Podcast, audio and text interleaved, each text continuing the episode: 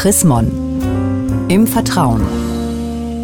Unser Thema diesmal, haben Sie mal eine Minute. Darüber sprechen wir mit der Münchner Regionalbischöfin Susanne Breit-Kessler. Frau Breit-Kessler, ich weiß, Sie finden diese Frage für sich und Ihr ausgeklügeltes Zeitmanagement auch gar nicht witzig.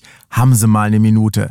Was ist denn für Sie an dieser Frage denn so schrecklich? Also mich nervt es ganz fürchterlich, wenn es dann länger dauert als angekündigt. Ich möchte eigentlich fair behandelt werden und dann soll jemand zu mir sagen, haben Sie mal eine Viertelstunde, eine halbe Stunde oder auch eine Stunde. Ich richte mir das ja dann gerne ein.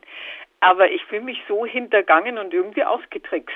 Ich bin jetzt mal ganz geständig. Also auch ich habe mich mit diesem haben Sie mal eine Minute auch schon mal irgendwie an einen anvisierten Gesprächspartner rangepirscht und das eigentlich auch im vollen Bewusstsein, dass es vielleicht doch ein bisschen länger dauert als eine Minute. Warum tun wir denn sowas? Ich glaube, manchmal hat man das Gefühl, man kriegt den anderen nicht zum Gespräch, wenn man ihm sagt, wie lange das wirklich dauert. Also man hat so das Gefühl, das Gegenüber ist vielleicht ein super beschäftigter Mensch und der ist eben nur für ein paar Minuten mal zu haben.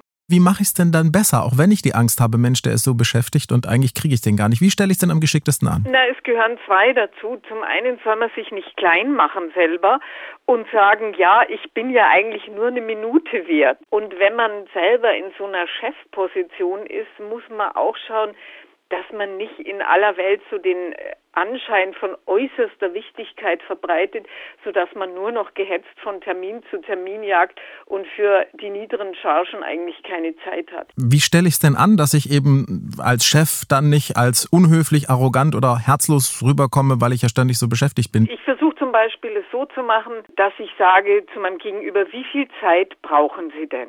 Und dann merke ich, dass jemand sofort die realistische Zeitangabe macht. Und dann kann ich sagen, uh, das ist im Moment schlecht, heute schaffe ich das nicht mit der Stunde, aber lassen Sie uns schnell nachschauen, da finden wir was, wo wir dann in Ruhe reden können. Dann verbreite ich schon mal eine ganz andere Atmosphäre. Sie sagen das alles jetzt sehr gelassen, aber wenn man so in sein eigenes Zeitmanagement vielleicht mal reinschaut, merkt man, man ist sehr schnell der Gehetzte, der von einem haben Sie mal eine Minute Gespräch zum nächsten irgendwie hinhastet. Wie kann ich denn lernen, mein Zeitmanagement einfach besser hinzubekommen, dass mir diese haben Sie mal eine Minute Gespräch Gespräche gar nicht mehr angeboten werden. Luft im Kalender lassen ist die oberste Devise.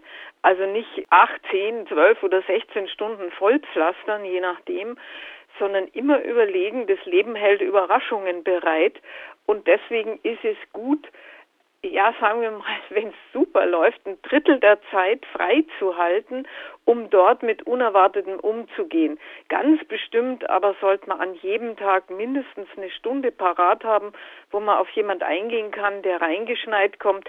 Denn haben Sie mal eine Minute, kann natürlich was Oberflächliches sein.